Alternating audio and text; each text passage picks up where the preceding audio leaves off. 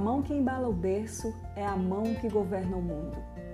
Nesse Dia das Mães, o 30 Minutos vem prestar sua homenagem a todas as mães da UFC e faremos nossa reflexão inspirados nesse poema que reflete muito a sensibilidade de quem um dia já tentou descrever o amor de mãe. Esta célere frase, por muitos creditada a Abraham Lincoln, é na verdade de autoria do poeta americano William Ross Wallace, nascido em uma família de origem escocesa no estado americano do Kentucky, em 1819. Wallace perdeu seu pai ainda na infância, tendo sido criado por sua mãe, de quem recebeu uma brilhante educação, tornando-se advogado, poeta e escritor. Gostaria de convidá-la a refletir um pouco sobre a letra do poema mais famoso de Wallace, que em 1992 veio a inspirar uma produção hollywoodiana, cuja crítica enaltece a relevância do papel de quem educa um ser. Na primeira estrofe do poema, The Hand That Rocks the Cradle, o poeta começa falando sobre a força e a graça que revestem as mãos de uma mãe, numa referência ao amor e à sensibilidade que se misturam com intrepidez e coragem na mesma figura de uma mulher. Na sequência, o poema ressalta a beleza e a inquietude da infância, que, como um riacho, precisa de um caminho para seguir e cujo futuro é incerto. De fato, nunca se sabe onde suas águas desembocarão.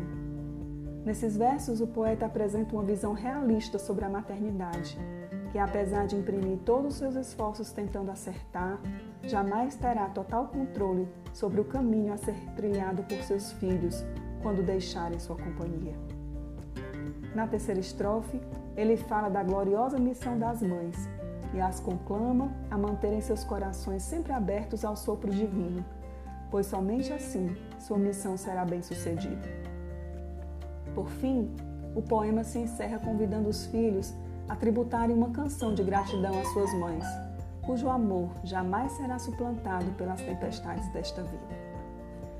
Pensando e refletindo sobre a alegria de ser mãe, lembrei-me de uma passagem que consta no Salmo 113, versos 4 e 9. Excelso é o Senhor acima de todas as nações e a sua glória acima dos céus. Faz que a mulher estéril viva em família e seja alegre mãe de filhos. Deus é a fonte de onde emana o amor, a alegria e o prazer de ser mãe. Nessa passagem, Deus se apresenta como o Todo-Poderoso, aquele que faz milagres abrindo a madre da mãe estéril, e seu poder se estende, trazendo satisfação aos nossos corações, a despeito de todos os desafios enfrentados ao nos tornarmos mães.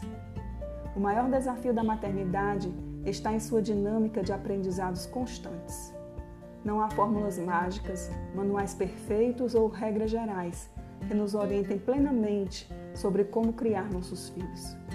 A Bíblia, porém, nos oferece princípios que, se seguirmos, seremos bem-sucedidas em nossa missão.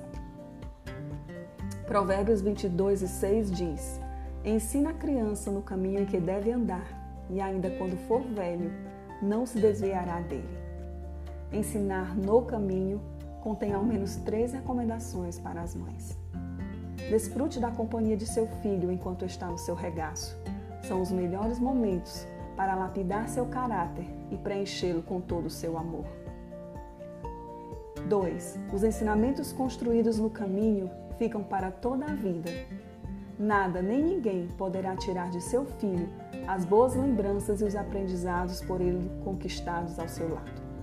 E, finalmente, número 3, a eficácia dos ensinamentos ministrados no caminho da vida é garantida.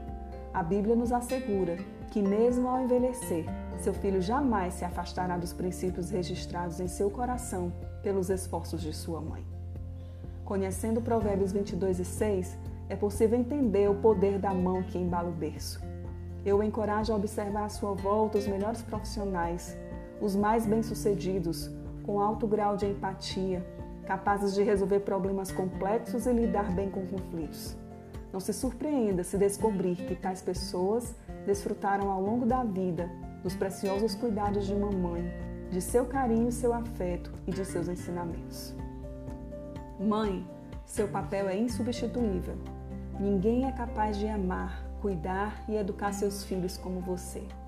persevere, seja forte, pois os frutos chegarão.